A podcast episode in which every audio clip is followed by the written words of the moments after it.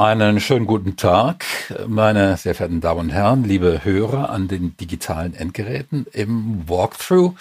Ähm, es gibt für das Thema dieses Walkthroughs einen konkreten Anlass, nämlich als ich kürzlich mit dem Ralf Adam zusammensaß und wir uns über die Gründe unterhalten haben, die Games-Industrie zu hassen.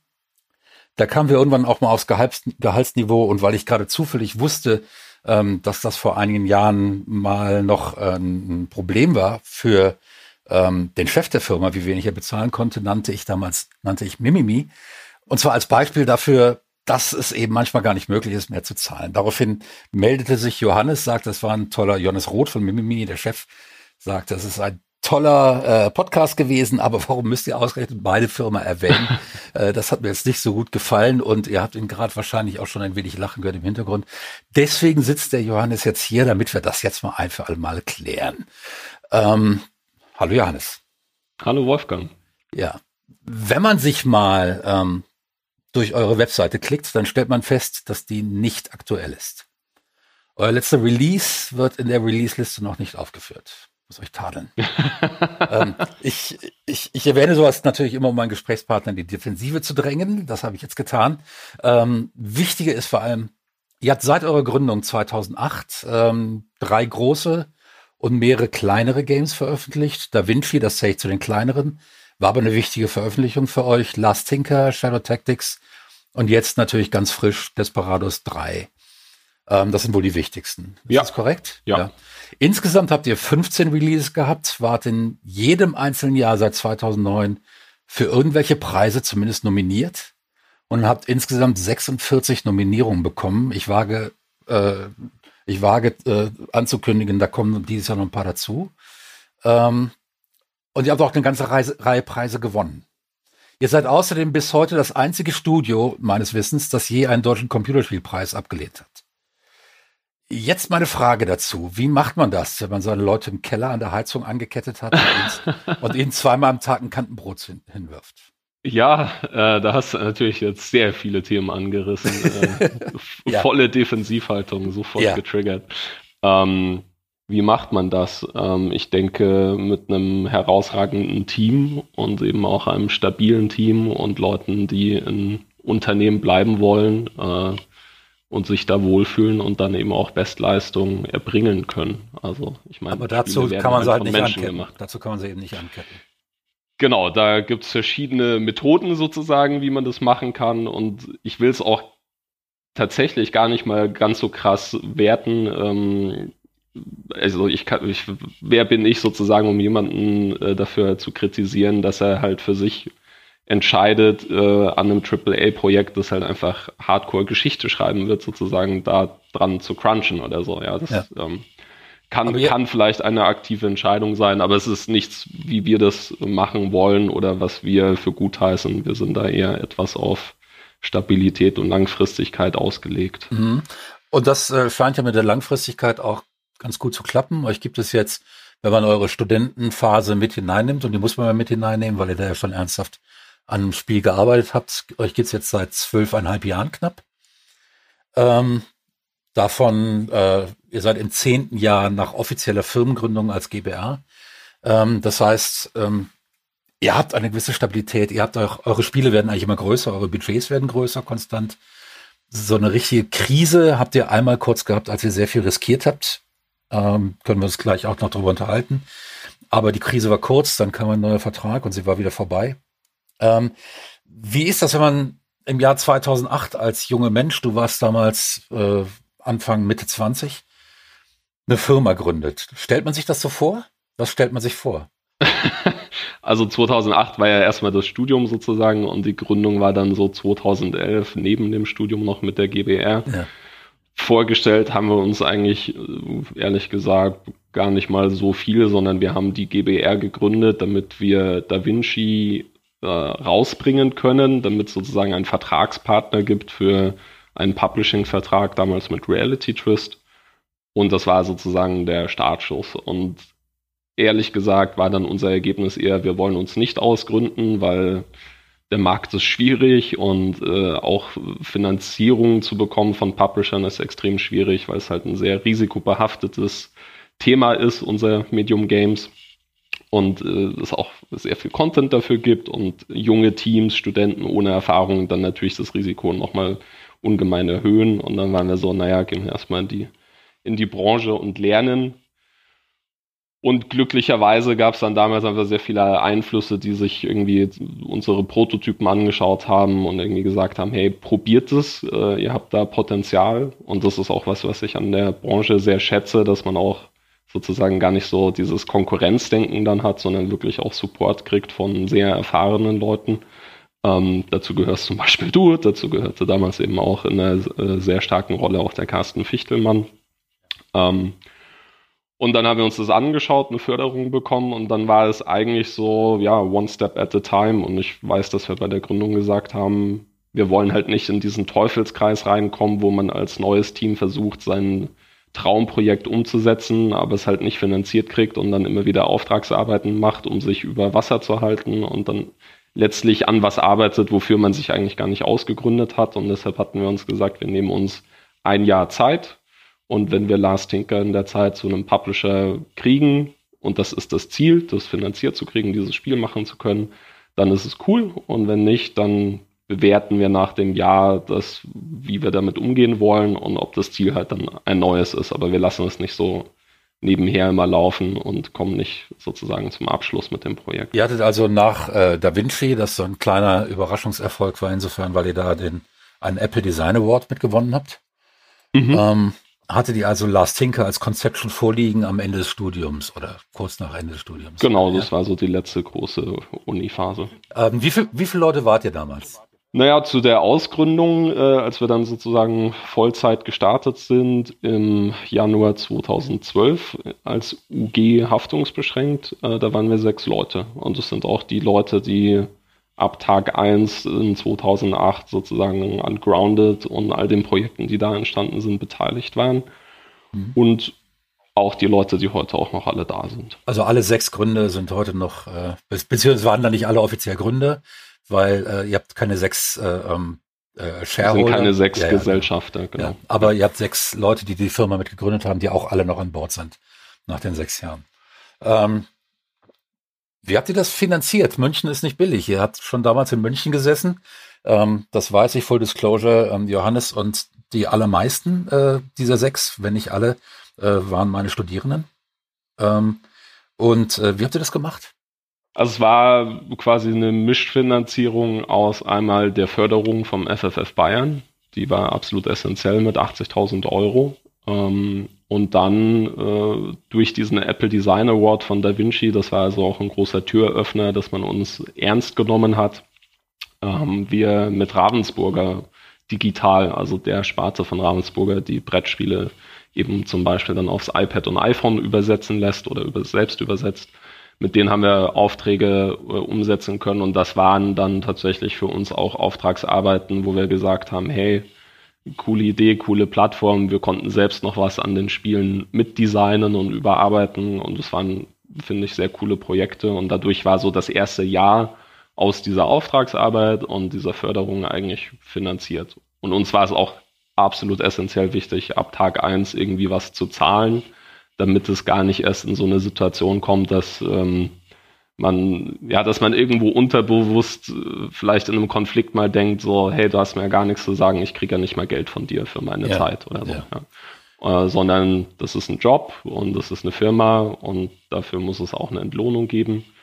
Und die war nicht sehr hoch. Wir haben damals äh, zu der Zeit, glaube ich, ausgerechnet, dass wir so mit 1000 Euro netto wahrscheinlich irgendwie äh, den Lebensstandard des Privatstudierenden erstmal noch halten können. Der war ja eh bei den meisten schon sehr niedrig. Ja. Ähm, und damit sind wir am Anfang durchgekommen. Genau, und so ging es dann los. Also 1000 Euro netto am Anfang. Ähm, und ich nehme an, die hat jeder bekommen. Da gab es keine Unterschiede. Da haben, genau. da haben nicht Johannes und ähm, Dominik mehr bekommen, weil sie offiziell als ähm, letzten Endes Teilhaber der Firma irgendwo in den Papieren standen. Da waren wir sehr basisdemokratisch. Das heißt, ihr habt das volle Risiko getragen, habt aber nicht mehr davon gehabt. in dem Moment. Das ist, ja, ich meine, man kann jetzt natürlich äh, argumentieren, dass wir natürlich als Gesellschafter vielleicht Optionen äh, haben, aber ja. Ja, gut, wer sich da, mal die Bilanzen von Games-Unternehmens anschaut. Das ist eine Wette auf die äh, Zukunft, die bei Games-Unternehmen sehr, sehr, genau. sehr, sehr, sehr äh, schwachbrüstig ist in den Erfolgsaussichten. Und ähm, gut, dann habt ihr, ihr habt also das Da Vinci rausgebracht, viel ähm, verdient habt ihr damit durch Verkäufe nicht. Oder vertue ich mich da? Nee, das ist korrekt. Also es war eben ein Kritikerliebling, wie man ja. so schön sagt. Ähm, es kam bei Apple auch extrem gut an, dafür ja auch der Award. Das bedeutete leider eben auch, dass man es gar nicht so gut auf andere Plattformen porten konnte ja. und auch sozusagen kommerziell sehr schlecht verwerten konnte, weil es halt eben einfach ein Tablet-Game ist mit Touch-Steuerung, Punkt.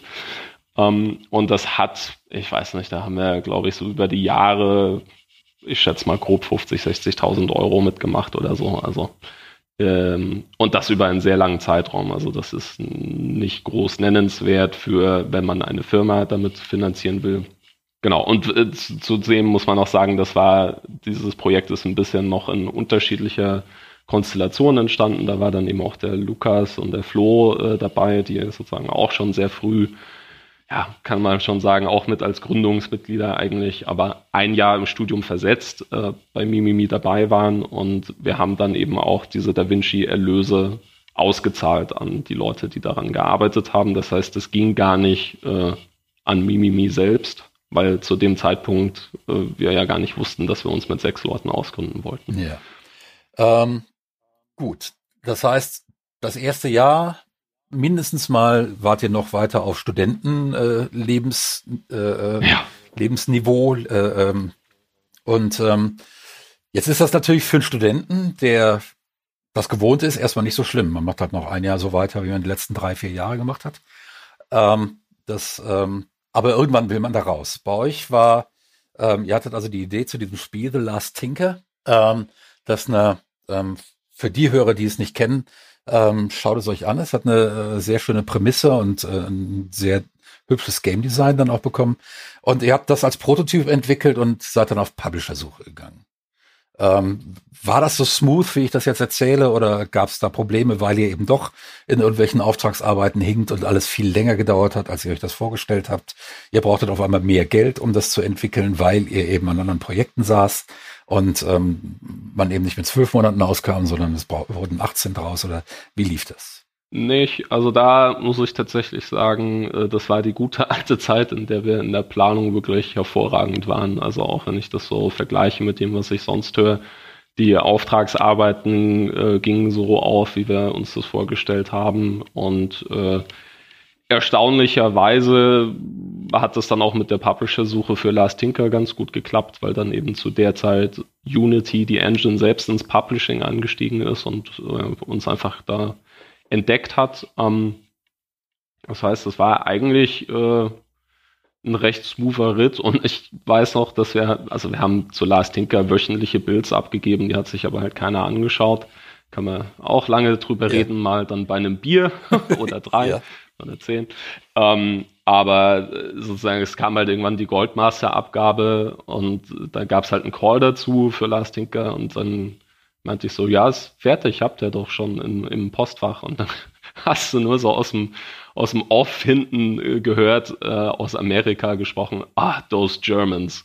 So, weil niemand damit gerechnet hat, dass das Spiel halt fertig ist. Ja und die intern, ich weiß nicht, irgendwas plus drei oder plus sechs Monate geschätzt hatten. Ja. Und dementsprechend hat es dann aber auch wirklich, ich glaube, vier, fünf Monate gebraucht oder so, bis das Spiel rauskam. Äh, was für uns auch nicht so cool war, weil man das dann erstmal überbrücken musste. Ja, genau. In, der, in so einer Zeit kriegt man dann als Entwickler kein Geld. Das heißt, ihr habt irgendwann mal einen Vertrag mit denen gemacht, habt dann auch monatlich Geld bekommen? Oder war das Milestone? Ja, das, das war noch Milestone-basiert, ja, ja. Genau. Und ähm, dann gibt man das Spiel ab und dann kommt es nicht raus und äh, es der Geldfluss versiegt ja auch in dem Augenblick. Genau, ich hatte das ganz große Glück, dass mich die Michaela Haberlander 2012 zur Cartoon Movie in Lyon ähm, ja, eingeladen, Schrägstrich äh, genötigt hat, sozusagen, hey Johannes, geh dahin, da gibt's äh, Business mit Filmmenschen und die haben Interesse an Games. Und da haben wir äh, ein Unternehmen aus Hamburg kennengelernt, Ulysses, äh, einen Animationsfilm gemacht haben, so kurz gesagt, Ice Age, nur ohne Eis. äh, sondern auf dem Wasser mit einer Arche.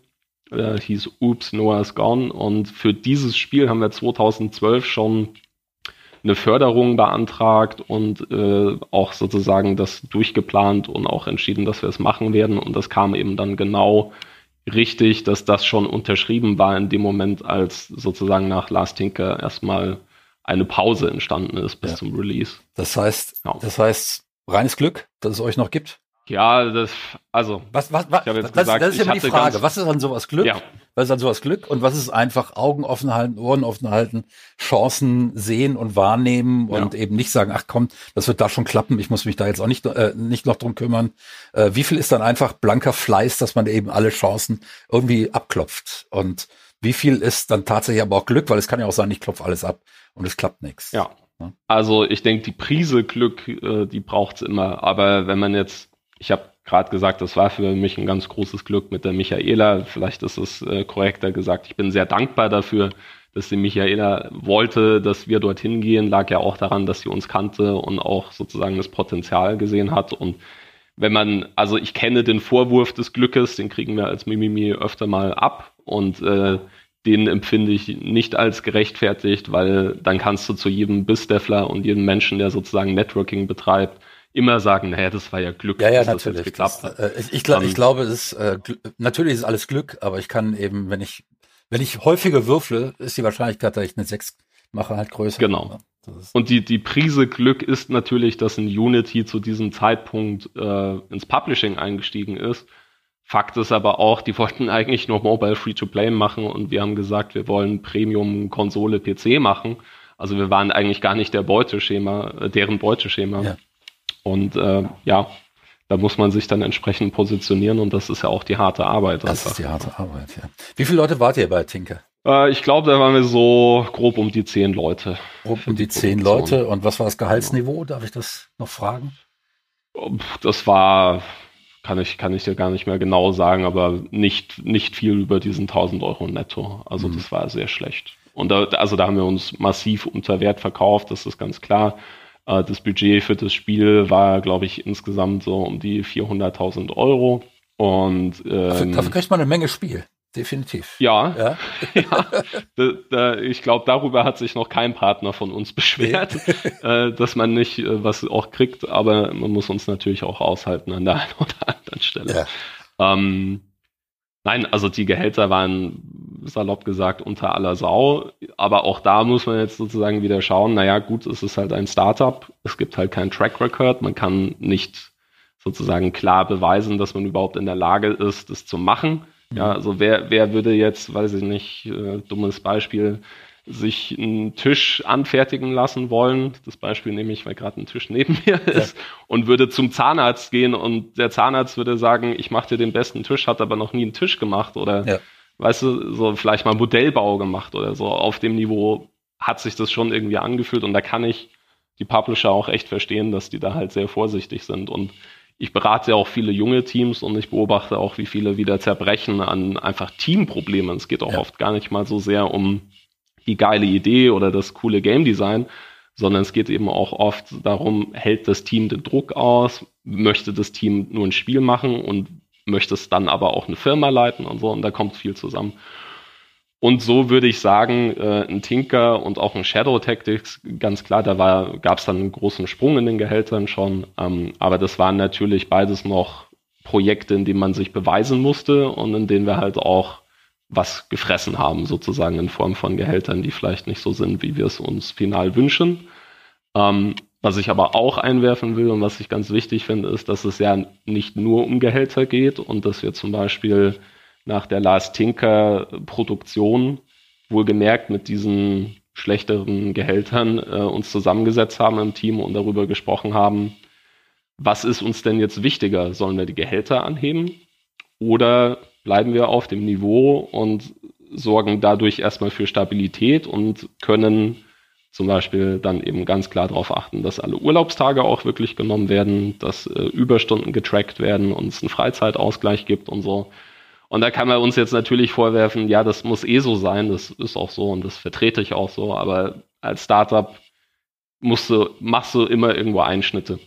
wenn du bei Null anfängst. Und für uns war dann eben, und es war schön, dass wir als Team gesagt haben, wirklich auch wieder sehr basisdemokratisch. Ähm, uns ist wichtiger, dass wir mit der Lebenszeit erstmal so gut umgehen, wie es halt möglich ist. Und und haben uns dann auch eben dafür entschieden, ja, also lieber ein bisschen mehr Cash äh, übrig behalten und die Überstunden und so ausgleichen.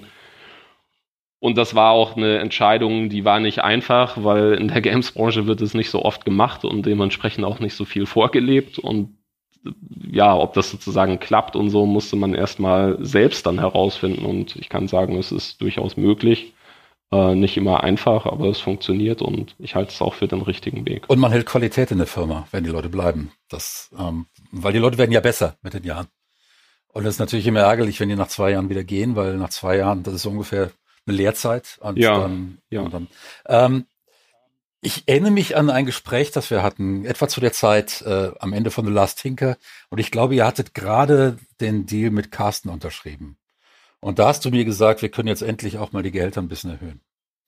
Ja. Und das war möglicherweise der Grund, warum ich überhaupt im Gespräch mit Ralf äh, äh, mich daran erinnert habe, wie du mir das gesagt hast, wo ich gesagt habe, ja komm, die, die haben da einige Jahre tatsächlich mit Hungerlöhnen gearbeitet. Ähm, ohne ähm, dass ich jetzt äh, ähm, insinuieren wollte, das Geld hat sich alles der Johannes eingesteckt äh, für seine, Vil nee, so, für, nee, für, so für seine Villa am, am Tegernsee. Ähm, aber ähm, das ist, es ist tatsächlich so, und das ist auch meine Erfahrung. Äh, ich berate ja doch auch einige junge Teams. Ähm, man muss durch solche Jahre durch. Und das hat wenig damit zu tun, dass die Publisher nicht bereit sind, da zu investieren. Sie sind halt nicht bereit, fette Summen zu investieren in ein Team, das noch nicht gezeigt hat, dass diese fette Summe sich doch mit hoher Wahrscheinlichkeit dann auch wieder ähm, äh, rentiert am Ende. Ähm, das heißt, es gibt eigentlich keinen Weg durch dieses Tal der Tränen, außer durch dieses Tal der Tränen. Und äh, das. Ja, also es gibt natürlich auch andere Businessmodelle und, und also man kann natürlich sich fragen, ob man jetzt unbedingt Premium ja. Offline Singleplayer Games machen muss oder so. Ja klar. Wenn, ähm, wenn wir dann Kolibri ja. denken, dann äh, äh die hatten, genau. die haben sich hier in Karlsruhe gegründet, damals sind inzwischen Berlin. Äh, die haben fast ab dem ersten Tag ähm, positiven Cashflow gehabt und ein erfolgreiches Game. Das geht einfacher. Ähm, aber ich, ich finde es halt wichtig, dass man drüber redet, ja. über die Ansprüche, die Ziele und eben auch, was sozusagen der Preis dafür ist. Und ähm, ja, und da muss man auch sagen, natürlich haben auch die Leute, die früh dabei waren, zu schlechten Gehältern uns auch mitgetragen und sozusagen auch indirekt äh, sozusagen investiert, kann man ja sagen. Ja. Auf der anderen Seite bin ich schon auch der Meinung, äh, es war jetzt auch nicht eben der schlechteste Job, weil wir eben gewisse Ansprüche haben und uns auch gewisse Dinge rausgenommen haben, die in anderen Jobs äh, sehr viel mehr Frust verursachen würden und so. Hast du da ein Beispiel? Naja, zum Beispiel der Umgang mit Überstunden ist, ist eben einfach etwas, was uns extrem wichtig ist und was sehr schön war, dass wir das im Team auch so gemeinsam beschlossen haben und wo es, wo man dann eben auch bereit war zu sagen, als ich halt erklärt habe, naja, das bedeutet halt Folgendes, so für, fürs Geld und einfach für die Zeit. Ja, wir wollen das trotzdem so machen. Das ist uns jetzt wichtiger als das höhere Gehalt. Ähm, und, und ja, da gibt's viele Themen. Also wir sind zum Beispiel auch immer noch sehr strikt Single Project. Also wir arbeiten nur an einem großen Spiel mit dem ganzen Team. Das heißt, man muss nicht zwischen den Projekten springen, äh, man kann sehr fokussiert sein. Ähm, es gibt natürlich mal irgendwo einen Port hier oder da oder vielleicht ein DLC, wo sich was überschneidet, aber Fokus ist schon sehr, sehr, sehr scharf auf einem großen Spiel. Und das ist dann auch was, was Leute halt sehr schätzen. Das, ja, das schätzen Leute sehr und das ist natürlich immer eine sehr riskante Sache, weil wenn dieses Projekt schief geht und es keinen Folgeauftrag gibt, ähm, dann ist natürlich äh, eine schwierige Zeit für die Firma. Ihr hattet ein bisschen sowas, ähm, und das lag nicht daran, dass es schiefgegangen ist, äh, am Ende von Shadow Tactics, ähm, wo ihr eigentlich schon an einem Prototyp für ein neues Spiel arbeiten wolltet und euch um einen neuen Vertrag kümmern wolltet und so weiter. Und dann aber ähm, umgesattelt habt. Euer Risiko. Erzähl mal davon. Ja, also ähm, das ist natürlich auch etwas, was uns im Team hier vereint, das Thema Qualität und, und sozusagen damit einhergehend auch der, der erwartete Schmerz, wenn man jetzt ein Shadow Tactics entwickelt und man weiß, wenn wir drei Monate mehr Zeit hätten, äh, das würde so einen krassen Unterschied machen äh, und halt keinen verkünstelten, sondern einen echten, faktischen, krassen Unterschied in der Qualität des Spiels. Und man hat schon so viel Zeit investiert irgendwie äh, und sozusagen der erwartete Schmerz, wenn man die dann diese drei Monate nicht investiert, das Spiel kommt raus und man man sitzt halt da und sagt, naja, war ja klar, wussten wir, dass, dass, dass das und das jetzt nicht gut ankommt und das und das halt nicht da ist, wo wir es recht effizient noch hinkriegen hätten können. Ja, mit drei Monaten mehr auf, was weiß ich, halt eine Produktion von 18 Monaten oder so. Und da war auch im Team wiederum sehr schnell sehr klar, also es gab den Punkt, wo wir das erkannt haben, etwas mehr Zeit würde sehr viel bringen. Ähm, wollen wir das tun? in der Situation war es so, dass wir das selbst investieren mussten als Firma und das waren genau diese drei Monate Puffergeld, die wir uns äh, zu der Zeit zurückgelegt hatten für nach dem Release, ja, weil du ja dann erstmal eine neue Idee brauchst und, und so weiter und so fort. Und genau dieses Geld haben wir noch in Shadow Tactics reingesteckt.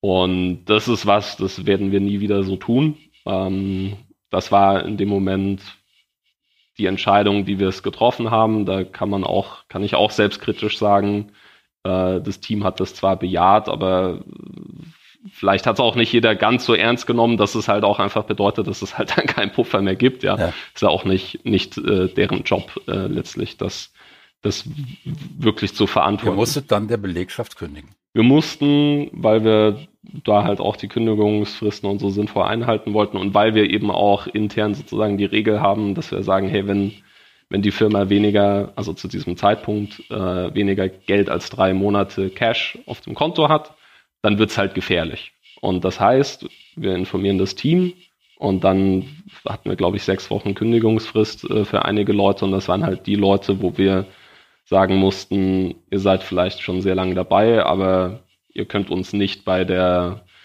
Portierung von Shadow Tactics auf die Konsolen mehr helfen. Ähm, und das müssen wir aber vertraglich noch schaffen. Ähm, und dann mussten diese Kündigungen eben auch fristgerecht ausgesprochen werden und die Leute waren aber eben schon sozusagen drei Monate vorher informiert, dass es halt sehr gefährlich wird und natürlich auch zum Zeitpunkt der Entscheidung schon. Ähm, ja, und dann hatten wir auch einfach tatsächlich an einigen Stellen dann eben wieder eine Prise Pech, die gibt's dann nämlich auch mal. Ja, das halt irgendwie Folgeaufträge, es gab schon irgendwie einen Plan A und einen Plan B und so weiter, dass das nicht geklappt hat.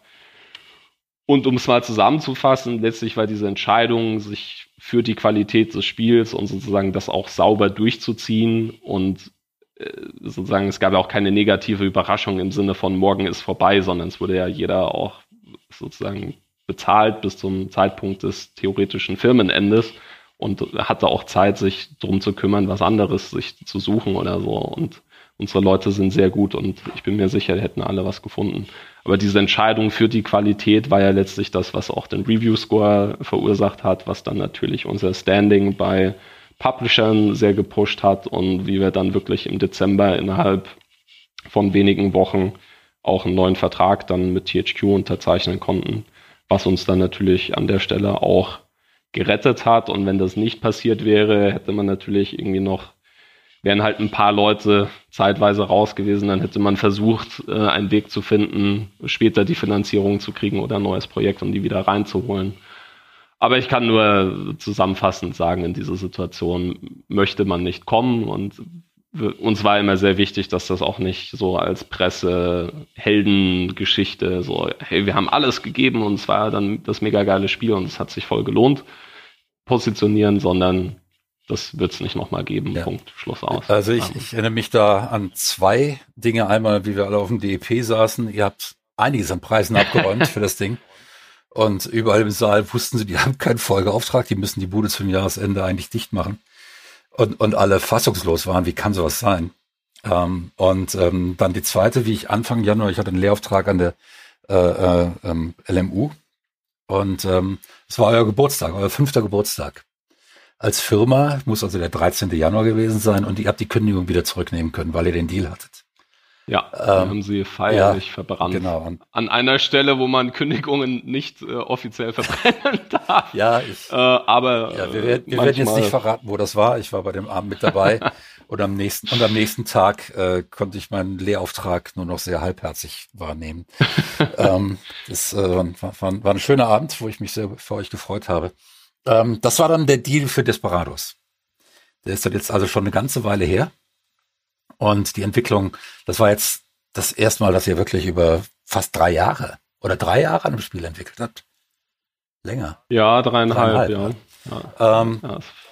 Gibt es da nicht Ermüdungserscheinungen im Team?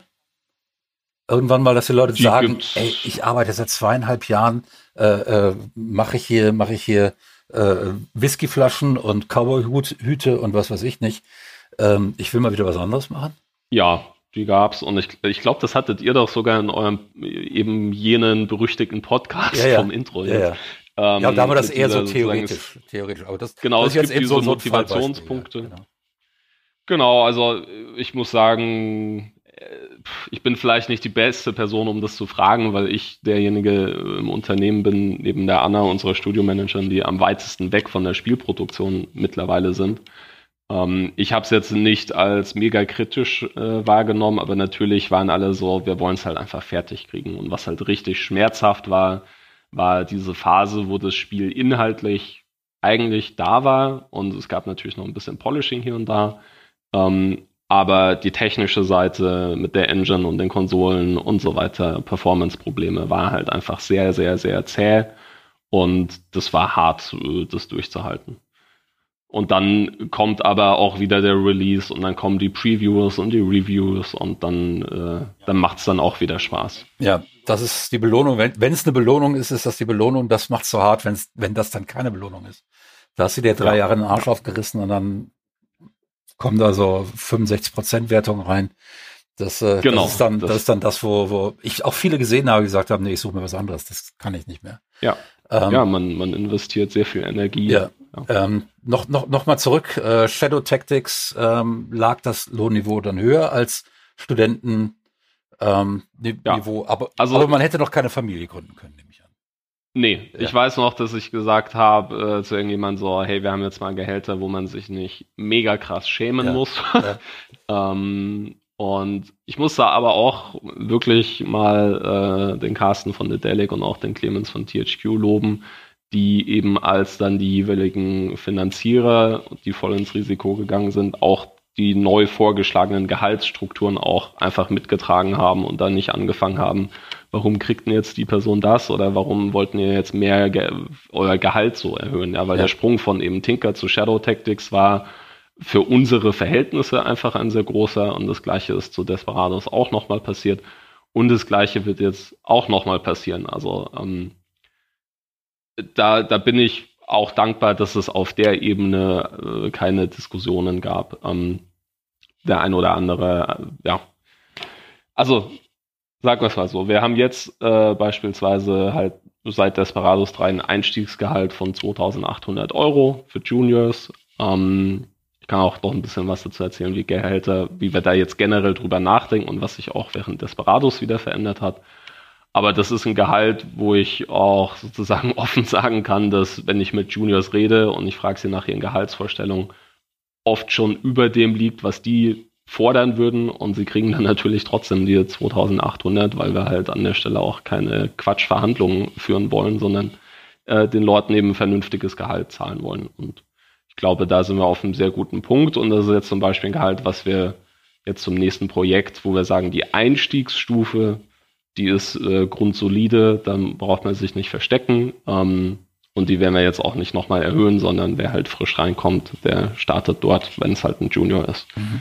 Genau. Ja, ich, ich, denke auch nicht, dass man sie an der. Ich meine, das ist dann das dreifache Gehalt von dem äh, Proton natürlich was äh, ähm, die gesamte Firma bekommen hat äh, beim Beginn der Firma. Aber wenn man sich den Zeitraum anguckt, ist es natürlich, äh, es ist ein dickes Brett, das man bohrt, bis man dann tatsächlich mal, ihr werdet jetzt also mit mit dem Nachfolger von Desperaten, Nachfolger von Des mit dem nächsten Spiel, das ihr macht, mit dem nächsten Spiel, das ihr macht, das wird wahrscheinlich kein Nachfolger von Desperados, gehe ich mal von aus. Mit dem, mit dem, mit dem nächsten Spiel, das, äh, das, das man weiß es nicht. Man, man weiß es nicht. ähm, und man wird es auch für die nächsten Jahre noch nicht wissen. So ist die Branche. Ähm, mit dem nächsten Spiel, das ihr macht, werdet ihr dann so in den Bereich kommen, wo ihr sagt, alles klar, jetzt sind wir innerhalb von Deutschland in jedem Fall absolut wettbewerbsfähig auf allen Ebenen. Ähm, davon gehe ich jetzt mal aus, weil das wäre so, so dann so der logische nächste Schritt. Für München muss man sagen, ist es möglicherweise immer noch, weil München eine teure Stadt ist. Ja. Aber gut, auch andere Städte sind teuer, wo entwickelt wird. Ähm, aber es sind eben, du bist darüber 30 geworden und noch ein paar Jahre obendrauf, so, wenn ich das mal so richtig äh, äh, durchrechne. Ähm, da sind die Ansprüche natürlich auch ganz andere und man studiert ja nicht, um den Rest seines Lebens von 2000 Euro zu leben. Ähm, und das gilt natürlich für die ganzen Leute, die seit jetzt seit 2008 bei euch im Team da, äh, dabei sind, von mit den sechs Leuten, die es gegründet haben. Die haben jetzt alle eine 3 vom Komma mindestens ähm, und wollen Familie gründen oder haben Familie gegründet. Ähm, gibt's schon gibt's schon Mimimi-Kinder? Das erste hat sich vor wenigen Tagen angekündigt. Na, ja. äh, sehr zu und, unserer Freude, ja. dass das jetzt sozusagen endlich auch für uns losgeht. Und, äh, ja, klar. Und, und damit steigen, da steigt dann wieder die Verantwortung. Die Leute brauchen, genau. brauchen wieder mehr Sicherheit, sind dann auch mehr an den Ort gebunden, äh, als sie es vorher waren. Äh, als Einzelmensch äh, kann ich von jeder Stadt in eine andere ziehen. Ähm, das geht in aller Regel. Wenn man eine Familie dranhängt mit kleinen Kindern, wird das wirklich schwierig und hat bei mir dann unter anderem ja auch dazu geführt, dass ich mich selbstständig gemacht habe, weil ich, die Branche war damals noch so klein, man musste für jeden Job eigentlich eine neue Stadt ziehen. Und das wollte ich nicht mehr tun. Ähm, das ist heute natürlich auch in München wieder anders. Die Szene ist da wesentlich breiter. Die, die Industrie ist da wirklich breiter aufgestellt. Es gibt für Game Designer auch noch Möglichkeiten außerhalb der Spielindustrie. Insofern nimmt das wiederum euch dann auch wieder ein bisschen Last von der Schulter, wenn ihr mal aus dem Geschäft geht. Werden die Leute wahrscheinlich in München wieder was Neues finden. Ähm, also da gehe ich fest ja. davon aus, dass jeder bei uns einen sehr, sehr guten Job findet. Und, und, das, und, und das war eben Anfang der Nullerjahre oder in den 90er Jahren überhaupt nicht so. Das war, ähm, da gab's in Mannheim, als, äh, weiß noch, als zwei, Messe rausging, da gab's weit und breit nichts, äh, da gab's CD, CDV ähm, und äh, äh, Gameforge fing gerade an, von denen hatte ich auch noch nicht mal was gehört. Also, ähm, und, und da reden wir immer noch wieder von 60, 70 Kilometern. Also ja. das ist ähm, ja das ist ähm, das ist krass. Das ist krass. Ja. Ne? Und ähm, das ist heute selbst innerhalb von Karlsruhe anders. Äh, Tatsache ist aber, ihr habt euch jetzt also ähm, dann so über zwölf Jahre habt ihr euch jetzt zu einer mittelständischen Firma, zu einer gesunden mittelständischen Firma hochgearbeitet. Das bringt ja mehr mit sich als immer wieder die Frage nach dem Geld. Ähm, das bringt, du hast es auch schon angedeutet, angedeutet, sehr früh auch die Frage nach einer gewissen Firmenkultur mit sich. Ihr wart am Anfang sehr basisdemokratisch. Das, wie viele Mitarbeiter habt ihr jetzt? Um die 25. Um die 25. Ihr werdet für das nächste Projekt wahrscheinlich nochmal zulegen. Ihr habt Stellenanzeigen ja. geschaltet. Das heißt, ihr werdet dann wahrscheinlich 30, 35 werden. Genau, das kann man mal so grob ja. über den Daumen peilen. Ähm, damit ähm, hat nicht mehr jeder mit jedem tagtäglich zu tun. Es, ent es mhm. entstehen automatisch Gruppen, Gruppenkulturen, es entstehen, das ist jetzt gar nicht böse gemeint, das ist einfach natürlich, ja, natürlicher sozialer ja, Prozess. Das sind aber Prozesse, die muss man auch irgendwie kontrollieren und ihnen ein bisschen entgegenwirken, äh, sie ähm, abdämpfen, dass da keine toxischen äh, Verhältnisse entstehen irgendwo. Ähm, das heißt, es wachsen neue Aufgaben hinein und damit neue Anforderungen an die Firmenkultur. Ihr könnt jetzt nicht mehr einfach alles Wichtige mit sechs Leuten abstimmen und sagen, da wo vier Stimmen hinfallen, da wird's halt gemacht. Ähm, wie organisiert ihr das? Wie habt ihr das über die Jahre begleitet? Ähm, wie habt ihr es geschafft, ähm, die Firma zusammenzuhalten? Weil offensichtlich habt ihr sie ja zusammengehalten. Die sechs Gründungsmitglieder sind alle noch dabei. Und ich gehe auch davon aus, dass von denen, die danach kamen, noch einige dabei sind. Ja, also unsere Fluktuation ist sehr, sehr niedrig. Ähm, was auch sehr schön ja. ist. Ähm, wie wir das gemacht haben, mh, da will ich nicht in irgendeine Selbstbeweihräucherung oder so rein. Doch, also, mach mal, ähm, mach mal, mach mal. also ich kann, ich, wir, wir haben nach Tinker, also da müssen wir sozusagen vielleicht noch mal ein bisschen auch zurück ähm, zum, eben doch zu dem Gehalt ähm, und auch wie wir jetzt drüber nachdenken und äh, ich sozusagen, da sind wir gerade Work in Progress auch. Ähm, muss man schauen, wie sich das jetzt alles dann äh, verschriftlichen und finalisieren lässt. Aber das Ziel, familientaugliche Gehälter zu haben, das hatte ich schon auf Präsentationsslides, äh, ich glaube, während oder Ende Tinker-Produktion, dass wir familientaugliche Gehälter wollen und dass uns das wichtig ist und dass ich nicht in eine Situation kommen möchte, wo jemand, der bei uns arbeitet, gehen muss, weil er eine Familie gründen will. Also das äh, ginge mir einfach mal persönlich sehr gegen den Strich und da würde ich dann auch sagen, ja, vielleicht ist es nicht das Business, das irgendwie funktioniert oder auch, also ja, so selbstkritisch müsste man auch, finde ich, sein. Ähm, auf der anderen Seite, jetzt gibt's natürlich auch immer die, die Hardcore BMW Coder Abwerbungsgehälter und so. Ähm, damit werden wir halt nie mithalten können. Also ich, ich, das sind einfach verrückte Sachen. Das, das kann dann eben vielleicht ein, ein Kolibri oder so mitmachen. Die machen aber halt auch eine andere Art von Spiel. Und so beim Thema Passion Projects, das ist was, worüber ich auch aktiv gerade viel nachdenke. Also es gibt äh, beispielsweise halt sehr viele Leute, die gerne Musik machen wollen oder die eben gerne Spiele machen wollen oder vielleicht auch viele Leute, die gerne Autoren sind. Ähm, und da wirst du wahrscheinlich ja selbst äh, auch aus deiner Erfahrung sagen können, es ist einfach unglaublich schwer, überhaupt mal in so einem Bereich davon leben zu können. Also von so Passion Projects halt. Und da versuchen wir halt einfach diese Balance zu finden. Und ähm, also was ist halt möglich, was ist realistisch und was ist dann eben auch fair. Und auf der anderen Seite bin ich, bin ich jetzt persönlich schon auch der Meinung, wenn ich jetzt bei BMW ein höheres Gehalt kriegen würde, ich als Johannes Roth, äh, dann wäre da für mich auch ein großer Teil Schmerzensgeld wahrscheinlich dabei, weil das nicht unbedingt äh, mein Traumjob ja, ist. Ja. Ähm, da haben wir hier natürlich eine andere Situation. So. Und wie fährt man das halt? Und da sind wir einfach, glaube ich, sehr offen in der Kommunikation. Deshalb reden ja wir jetzt hier auch. Deshalb muss ich da auch keine Angst haben, das sozusagen öffentlich äh, zu sagen. Ich kann dann zum Beispiel, kriege ich das Feedback ähm, nach äh, Desperados. Das hat halt eine gute Weile länger gebraucht, als es mal ursprünglich gedacht war. Und es ist bewusst, dass sozusagen die Gehaltssprünge und so die Einstufungen irgendwie zwischen den Projekten immer passieren, weil man dann halt das nächste Budget verhandelt. Aber wenn so ein Projekt dann halt mal dreieinhalb Jahre dauert, dann ist es schon sehr lang ein sehr statisches Gehalt. So. Und was können wir halt machen? Also es wird immer schwierig sein, äh, zu einem Investor, Publisher, wie auch immer, zu gehen, zu sagen, hey, wir brauchen hier mal sechs Monate länger und PS äh, Gehalt, Gehaltserhöhungsstunden dann jetzt auch mal wieder an. Ja. Ähm, das ist nicht die beste Verhandlungsposition. Das heißt, wir müssen es von der Seite angehen, dass natürlich unsere Planung äh, wieder besser ist und sauberer und dass wir wieder treffsicherer werden. Aber zum Beispiel ist ein erklärtes Ziel, das muss jetzt noch gucken, ob das klappt, ja, aber ein Ziel ist äh, sozusagen so ein Inflationsausgleich von irgendwie zwei, drei Prozent pro Jahr äh, einfach schon im Budget mit drin zu haben, so dass es eben eine erwartbare Gehaltserhöhung gibt. Die ist jetzt nicht mega groß, aber die ist zumindest mal besser als ja. jetzt. Ja. So, und Schritt für Schritt. Ähm, eine Spezialität, die wir dann haben, und das zahlt halt alles auf dieses, warum bleiben die Leute bei uns hoffentlich ein, so zumindest mein Eindruck. Ähm, wir haben jetzt sehr lange drüber geredet, wenn jetzt das neue Projekt startet und es gibt höhere Gehälter, wie soll das denn verteilt sein? Und auf dem Markt ist halt ein Programmierer leider sehr viel mehr wert als ein Grafiker. So.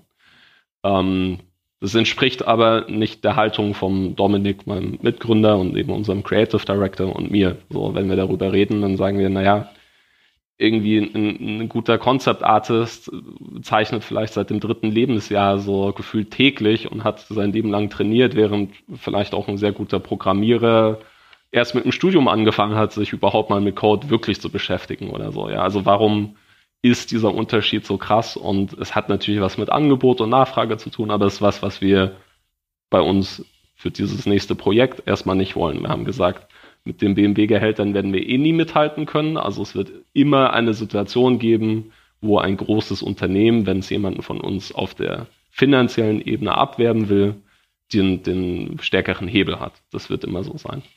Also brauchen wir uns da aber gar nicht erst drauf einlassen, weil das können wir nicht gewinnen. Wir haben die Haltung, nach Department gibt es das gleiche Gehalt. Das ist jetzt sozusagen, wenn man es egoistisch sieht, schlecht für die Programmierer, gut für die Grafiker. Aber wenn man die Haltung hat, dass bei uns eben alle Leute am Erfolg des Spieles mitarbeiten und eben auch der Grafiker am Design mitarbeitet und der Designer Feedback zur Grafik hat und der Programmierer und so weiter und es verschlingelt sich alles so, ähm, warum soll dann einer mehr wert sein, nur aufgrund seiner fachlichen Ausrichtung? Als sozusagen jemand anders. Ähm, so, das heißt, wir machen das Thema tatsächlich erstmal noch nicht auf. So. Ich weiß nicht, was die Zukunft bringt, aber das ist jetzt unsere Haltung. Unsere Haltung war aber auch mal komplette Basisdemokratie und alle kriegen das gleiche Gehalt.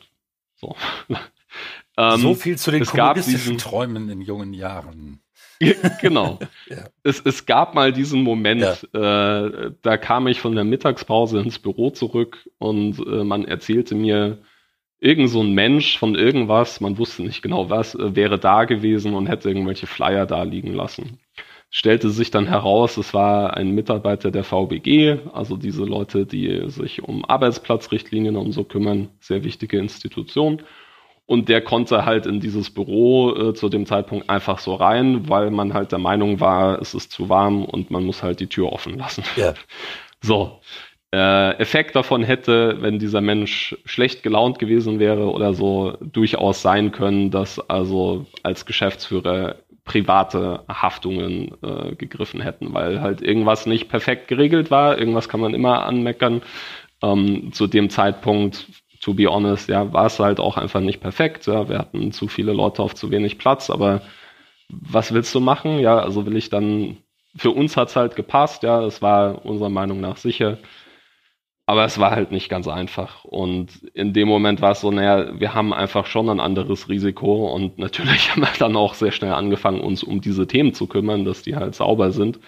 Äh, und da muss ich dann schon auch sagen, an der Stelle das Risiko zu tragen, die Verantwortung zu tragen, das hat halt so Klick gemacht, ja, weil ich konnte mir auch kein Geld zurücklegen, ähm, großartig. Ich habe mir keine Gewinne aus der Firma ziehen können, weil die halt immer wieder ins nächste Projekt und so gesteckt wurden oder in diese Übergangsphasen.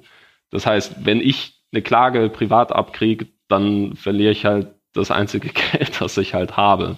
So und ähm, ja, da, da fing es an, sozusagen, also die Realisierung, naja, wir haben halt eine andere Verpflichtung auch und ähm, und es ist auch nicht der Traumjob Teil meines Jobs, ja, sich um, um so Themen zwingend zu kümmern.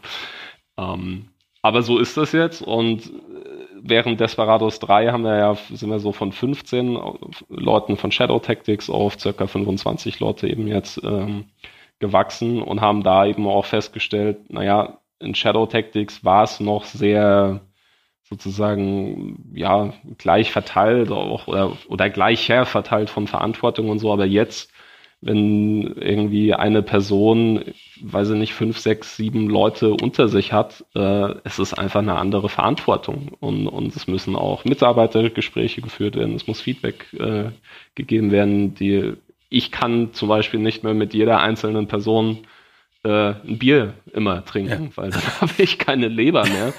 ähm, und das war halt mal so, aber ja. es geht halt nicht mehr. Und das, das heißt, ich brauche dann als Geschäftsführer eben auch Leute, die ihre Departments verwalten und dort halt auch sozusagen kanalisieren, was halt dann wiederum für die Geschäftsführung wichtig ist und so weiter und so fort. Ihr seid jetzt, ihr seid aber umgezogen inzwischen und ihr hängt jetzt jetzt nicht mit 25 Leuten auf dem Raum, auf dem vor 15 war. Nein, nein. Ähm, das, das glücklicherweise okay. nicht. Ihr habt inzwischen, kann man um. bei euch auf der Webseite lesen, in den Stellenanzeigen, äh, euer eigenes Gebäude. Ja. ja? Das heißt, ihr habt ein ist, freistehendes äh, Gebäude oder ein Haus äh, und das das gehört nicht Mimimi, aber das habt ihr gemietet? Genau, gekauft haben wir es nicht, ja. aber wir haben es jetzt mal mindestens ja. für zehn Jahre und ähm, mal, wenn, wenn wir dann irgendwie sagen, es ist uns zu klein, dann haben wir ganz andere positive Probleme, genau. ähm, wobei unser Ziel ja eben auch gar nicht so ein verrückter Wachstum ist, sondern eben wir wachsen immer dann, wenn wir merken, es braucht diese und diese Positionen, um andere Leute zu entlasten und so Multijobs aufzulösen, damit die halt sich fokussierter um ihre Sachen kümmern können. Und das ist jetzt hier wirklich, ähm, also ich bin extrem stolz drauf. Wir haben irgendwie in jedem Raum Klimaanlagen, wir haben äh, wirklich ein super Netzwerk drin, wir haben jeder Tisch kann hoch und runter gefahren werden. Die Stühle haben uns finanziell sehr wehgetan, aber tun unseren Rücken extrem ja. gut. Also wir haben jetzt Leute, die äh, das Homeoffice verfluchen, weil sie halt zu Hause zwar einen guten Stuhl haben, aber halt nicht so einen guten wie wir jetzt im Büro. Ja. Ähm, und wir haben jetzt halt einfach Platz und es ist, es ist jetzt halt dann auch, äh, sage ich mal, von der Professionalität angemessen. Und auch da hat das Team viel auch ja über die Jahre ausgehalten und mitgetragen, weil es halt nicht anders ging. Ja, und da, da bin ich auch sehr dankbar, dass dann ich habe das Feedback schon immer bekommen, wenn was nicht gepasst hat, aber man dadurch, dass wir halt offen kommunizieren, war halt auch klar, naja, wir können uns halt XYZ nicht leisten oder eine Klimaanlage ins alte Büro einbauen, ging halt einfach nicht, weil die Vermieter es nicht wollten und so weiter. Und jetzt haben wir wirklich was ähm, von der Kochküche, sofern sie dann irgendwann mal geliefert wird, äh, über die Dusche für die Fahrradfahrer und so wirklich äh, ein, ein sehr schöner Ort, der eben auch unserer ist. Ja. An jeder Tür, Tür klebt irgendein individuelles Design von unserer Mimi äh, die den, den Raum beschreibt sozusagen. Und ähm, ja, ich hoffe, dass wenn, wenn sich die, der Weltzustand wieder, sofern er, sofern er es tut, wieder normalisiert, dass man dann hier auch guten Gewissens irgendwann mal eine äh, wirklich große Einweihungsfeier äh, schmeißen kann. Ja, au außerdem bietet ihr äh, freie äh, Zahnzusatzversicherungen, Unfallversicherungen, ähm, ein persönliches Education Budget äh, für Events, äh, Tutorials, Bücher und so weiter, das jeder mhm. hat und ähm, eine Betriebsrente. Und spätestens, mhm. wenn man eine Betriebsrente ähm, bietet, muss man sagen, ist eine Firma ja erwachsen geworden.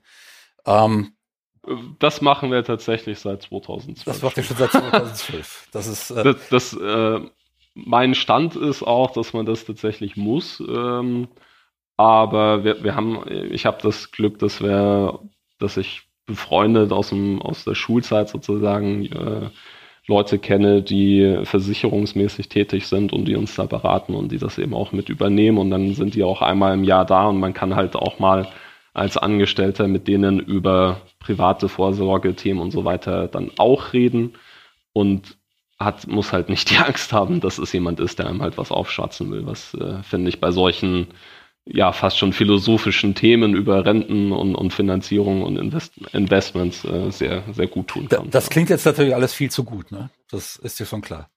Also meine die Hörer unseres äh, Podcasts hier, unsere Rentenhörer, die werden jetzt sagen, wann fühlt der Walk dem mal richtig auf den Zahn? Ähm, das, ich glaube aber, dass ähm, wenn ich mir das anschaue, dann haben deine Leute ganz schön gelitten über die Jahre. Ähm, und das weißt du auch. Und das, das ist ja auch klar. Und ich, ich äh, gehe auch davon aus, dass du ähm, da jetzt nicht hingehst und sagst, ähm, das ist aber, es ist ja gut ausgegangen. Es sind natürlich Jahre, durch die muss man durch und man muss dazu bereit sein, durch so, äh, ähm, so einen Weg mitzugehen. Und ähm, das, ich habe das, ähm, als ich zu Bluebird kam, gab es die Firma schon ein paar Jahre. Und ähm, die Strukturen waren trotzdem alle noch sehr ähm, eigentlich hat sich äh, Thomas Herzer schon Mühe gegeben, anständig zu bezahlen, das muss man sagen. Ähm, aber sowas wie Betriebsrente oder sowas habe ich nicht von gehört, dass da irgendwie mal was kam. Hier von wegen, wir bieten das jetzt an. Ähm, nee, ähm, es gab irgendwann mal, wurde auch mal gemeinsam gegrillt, aber dass es da eine Dusche gäbe, obwohl wir gequanscht haben. Ähm, und ähm, das ist, nee, äh, das war nicht möglich. Und ähm, da, ähm, und ich möchte jetzt überhaupt nicht behaupten, dass äh, Thomas Herzl nicht willens gewesen wäre, das zu tun. Ich würde behaupten, dass die Kultur nicht da war, überhaupt auf die Idee zu kommen, dass das eine gute Sache wäre. Ähm, und ich glaube, dass sich da über die Jahre ganz viel auch geändert hat. Ähm, der Christopher Kasulke ähm, erzählt ja auch immer, dass er Crunch nicht zulässt. Er hat mir erzählt, nee, um, sechs, um sechs Uhr gehe ich durchs Büro und schmeiß alle raus, die noch da sind. Ähm, und äh, ich glaube, dass das tatsächlich eine Sache ist, die möglich ist und die sich ausbreitet ähm, innerhalb der Branche, auch wenn es natürlich langsam geht und es immer noch Firmen gibt, die das nicht anbieten und es sicher auch Chefs gibt, die das gar nicht anbieten wollen, weil es denen tatsächlich darum geht, dass sie möglichst viel aus der Firma rausnehmen wollen für sich. Ähm, aber hast du das Gefühl, dass ähm, diese Kultur sich ändert? Ich meine, du bist ja jetzt auch schon viele Jahre dabei. Ähm, ich will noch kurz einhaken, also genau bei dem Thema eben Kultur, äh, du hast gesagt, unsere Leute haben auch sehr gelitten und das stimmt eben auch, ja. Also es war halt äh, sehr heiß zum Beispiel ja. und es war unangenehm. Ja, eine Klimaanlage hatten wir ähm, bei Blue auch und, nicht. Also, ja. Und, und der Platz reichte ja. nicht und es gab, was weiß ich, oder halt über Gehälter zu gewissen Zeiten und so. Und ähm, dann finde ich es eben wichtig, über die Kultur zu reden und über die Ansprüche und die Haltung zu reden. Und wenn wenn ich das dann tue als Geschäftsführer und wenn ich eben auf unsere Website auch diese Versicherungen draufschreibe, dann werde ich ja auch sofort daran gemessen und muss es auch tun. Ja. Also äh, ich, ich tue das schon auch bewusst, ja. Ich will auch selbst sozusagen klar sagen, das sind die Ziele und dann muss ich mich aber auch drum kümmern. Und ich kann dir zustimmen, dass ich das auch wahrnehme, dass das in der Branche deutlich, deutlich besser geworden ist. Also so diese wirklich Horror-Crunch-Stories äh, mit den schreienden, äh, sozusagen ausrassenden Partnern von irgendwelchen Leuten, die in Firmen gearbeitet haben und irgendwelche Stromkabel auch zerschneiden und ich weiß es nicht. Ich also, habe mal ein Loch in der Wand getreten. okay. Ich habe mal ein Loch in der Wand getreten, ähm, in so eine Rigips-Zwischenwand, ja. Genau. Da, ja. da kann man sich jetzt auch fragen, ähm, wie, wie stabil ist so eine Wand eigentlich? Es war nur so ein Rigipsding. Oder, oder, oder wie stark, wie stark dein Fuß. ja, Gott, ich habe schon Fußball gespielt in meiner Jugend, aber nee, es, es, es, war so eine, es war so eine Rigipswand, weil es zwei so eine Rigipsplatten, dazwischen nur ein bisschen Dämmmaterial. Ja. Ähm, aber ich habe wirklich so, ich wollte mir eigentlich den Fuß brechen, weil ich keinen Bock mehr hatte. Ich wollte, ich wollte raus. Ja. Und ähm, das geht das also, ging dann leider auch nicht. Ja, war frustrierend. Ja, also so, so, so weit äh, ist es bei uns glücklicherweise nicht gekommen. Ja. Äh, es gibt trotzdem eben diese harten Phasen ja. ähm, und es wird auch immer ein Thema bleiben. Und wie gesagt, dann geht es eben um die Kultur und ich glaube, also ich, ich hoffe natürlich auch, dass wir vielleicht auch für andere nachkommende Unternehmen oder eben auch vielleicht für den einen oder anderen Arbeitnehmer irgendwo vielleicht auch ein bisschen eine Vorbildfunktion haben oder so, dass man, dass das halt einfach auch mehr thematisiert wird und nochmal, ich bin der Letzte, der jemandem vorwirft, wie er seine Zeit investieren will. Und äh, wenn die Leute für ein Witcher 3 oder ein Red Dead Redemption krass crunchen, ja, ich, es ist nicht, wie wir das machen wollen. Wir haben hier auch einige Workaholics, äh, da führe ich auch Gespräche immer mal wieder so mit, nein, du kannst zu Hause nicht noch äh, das machen und nein, am Wochenende kannst du nicht rein und mm, ja, ich finde, man kann auch ein paar Leute, muss man auch ein bisschen davor schützen, halt in dieser Passion dann aufzugehen. Ähm, ja, also es, es sind unterschiedliche Wege und insgesamt wird es aber auf jeden Fall besser, weil es ja auch mehr thematisiert wird und auch leichter wird, darüber zu reden, glaube ich. Und das ist ganz entscheidend. Das denke ich auch. Also das Klima ist so, dass man darüber reden kann. Wenn du zurückguckst, gibt ich, äh, ich kann dir schon sagen, dass unsere Anti-Crunch und Anti-Überstundenhaltung durchaus ab und zu auch mal ein Thema irgendwo ist, wo jemand, äh, von dem wir vielleicht auch mal abhängig sein könnten oder so, so jemand dann sagt so, naja, das schmeckt uns vielleicht nicht so ganz, ähm, weil das dann auch manchmal missverstanden wird, als wir gehen nicht die extra Meile. Ja. Also ich meine, ich denke, man sieht an unseren Spielen ganz klar, dass wir die extra Meile gehen. Nur ähm, klar, wenn es irgendeine fette Milestone-Abgabe gibt, dann wird es halt auch mal zu einer Fehlplanung kommen oder was weiß ich, wenn plötzlich bei Sony im Backend irgendwas kaputt ist und man kann zwei Wochen lang irgendeine Version nicht abgeben, ja. dann verursacht es bei uns Stress ja. und unangenehmen ja. Stress. Ähm, aber natürlich sind wir dann auch da. Also ich meine, wir wollen natürlich das Spiel im bestmöglichen Zustand abgeben.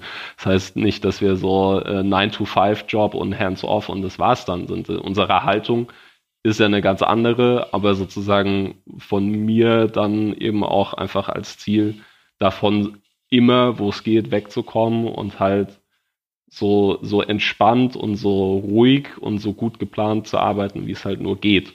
Und perfekt sind wir nicht, aber wir messen uns immer wieder dran. Ja, ich meine, gut, äh, das ist natürlich ein wichtiges Argument, das du hast mit einer erfahrenen Firma, ähm, äh, dass du sagst, guckt euch unsere Spiele an. Äh, das sind keine Spiele, die mit 9-to-5-Jobs gemacht worden sind. Die hat gerade einen Metascore von 86 ähm, äh, in Metacritic kommen für, für Desperados. Der User Score ist äh, 8,1. Ähm, da, da habt ihr gute Argumente ernannt. Das ist natürlich schwierig für ein junges Team. Das ist schwierig für ein junges Team, das seine Leute nicht verbrennen will und das vielleicht gerade erst ein Spiel draußen hat oder so. Ähm, weil ähm, da, das ist dann sofort in der Defensive. Ihr verweist auf eure, auf euren Track Record und sagt, wenn ihr das Gefühl habt, dass das mit 9 to 5 erledigt werden kann, dann ähm, ist okay, dann äh, versteht nicht. Aber eine andere Sache, wenn du so jetzt so zurückblickst auf die zwölf Jahre, gibt es so den einen schweren Fehler, wo du sagen würdest, das würde ich so nie wieder machen?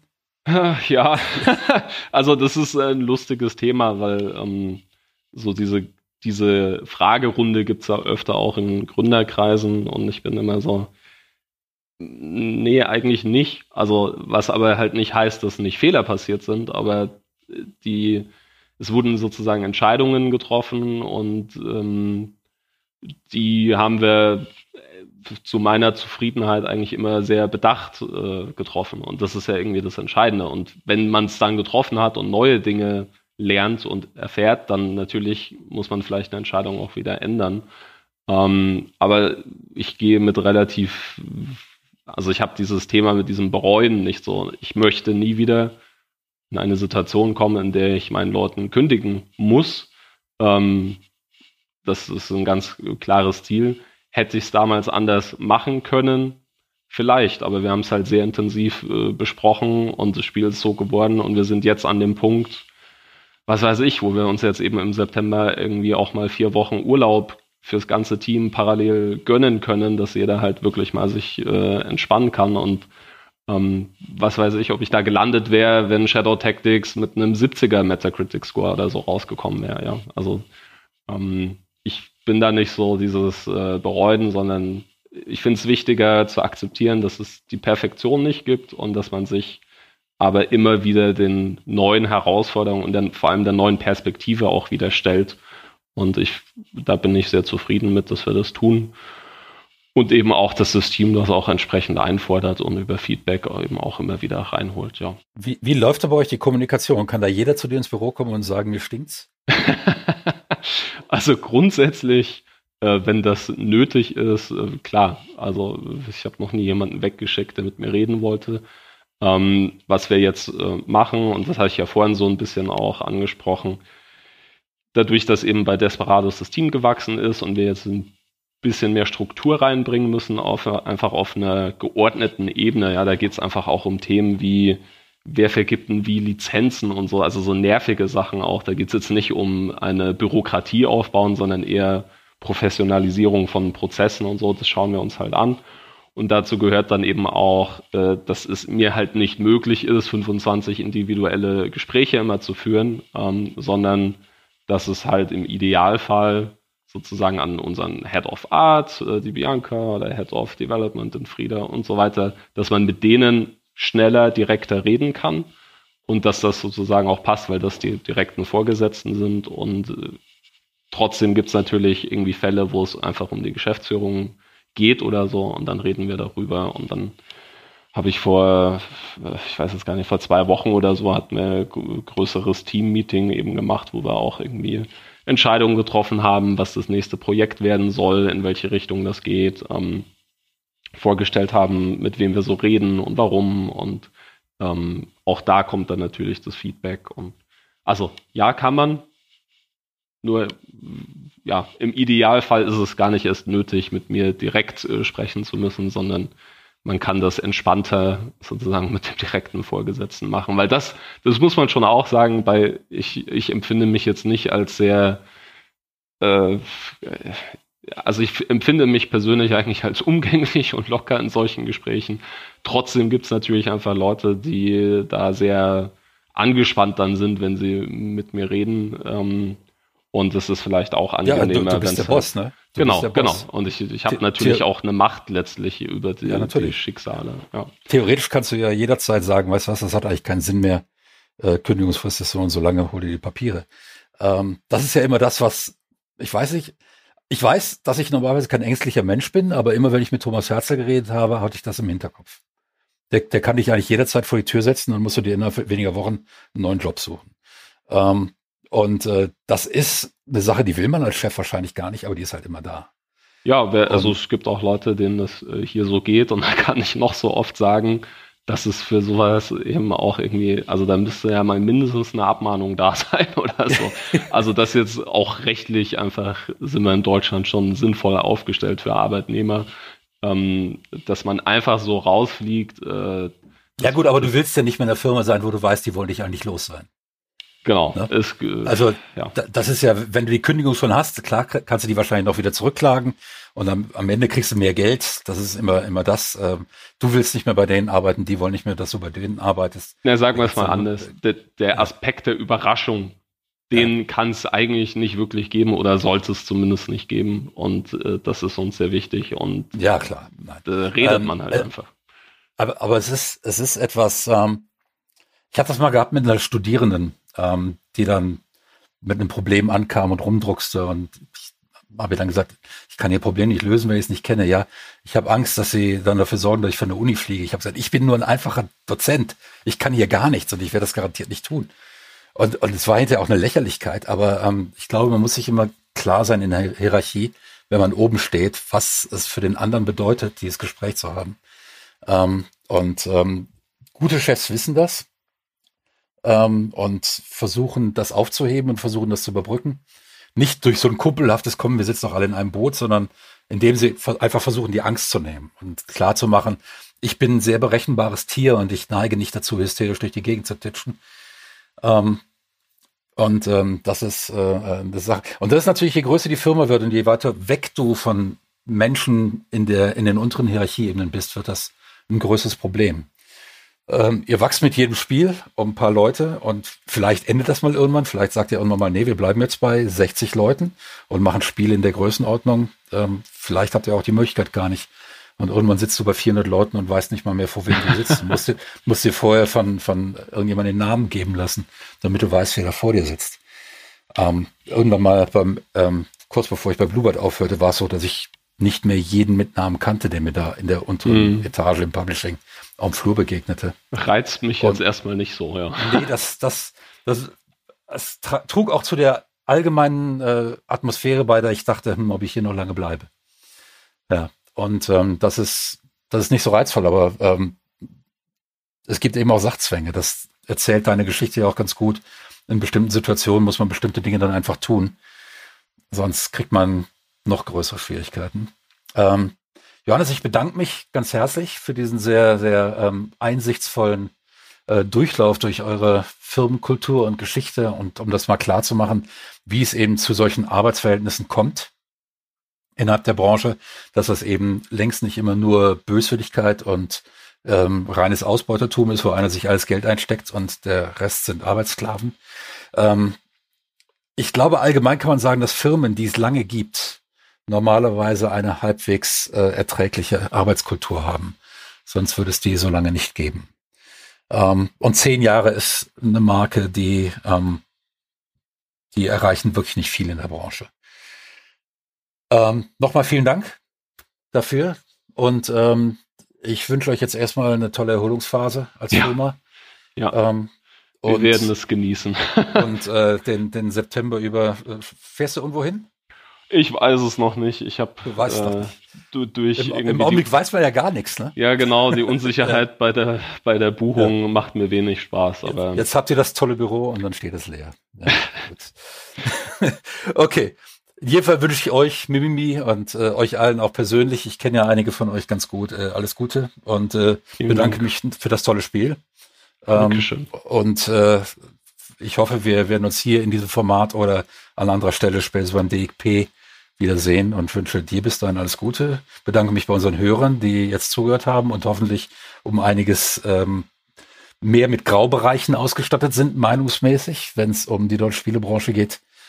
Und äh, ich bedanke mich bei unseren Supportern und äh, backt diesen Podcast, wenn ihr das hier gerade zufällig irgendwie anders hören solltet. Und ansonsten noch einen schönen Tag in die Runde. Tschüss. Vielen Dank. Tschüss.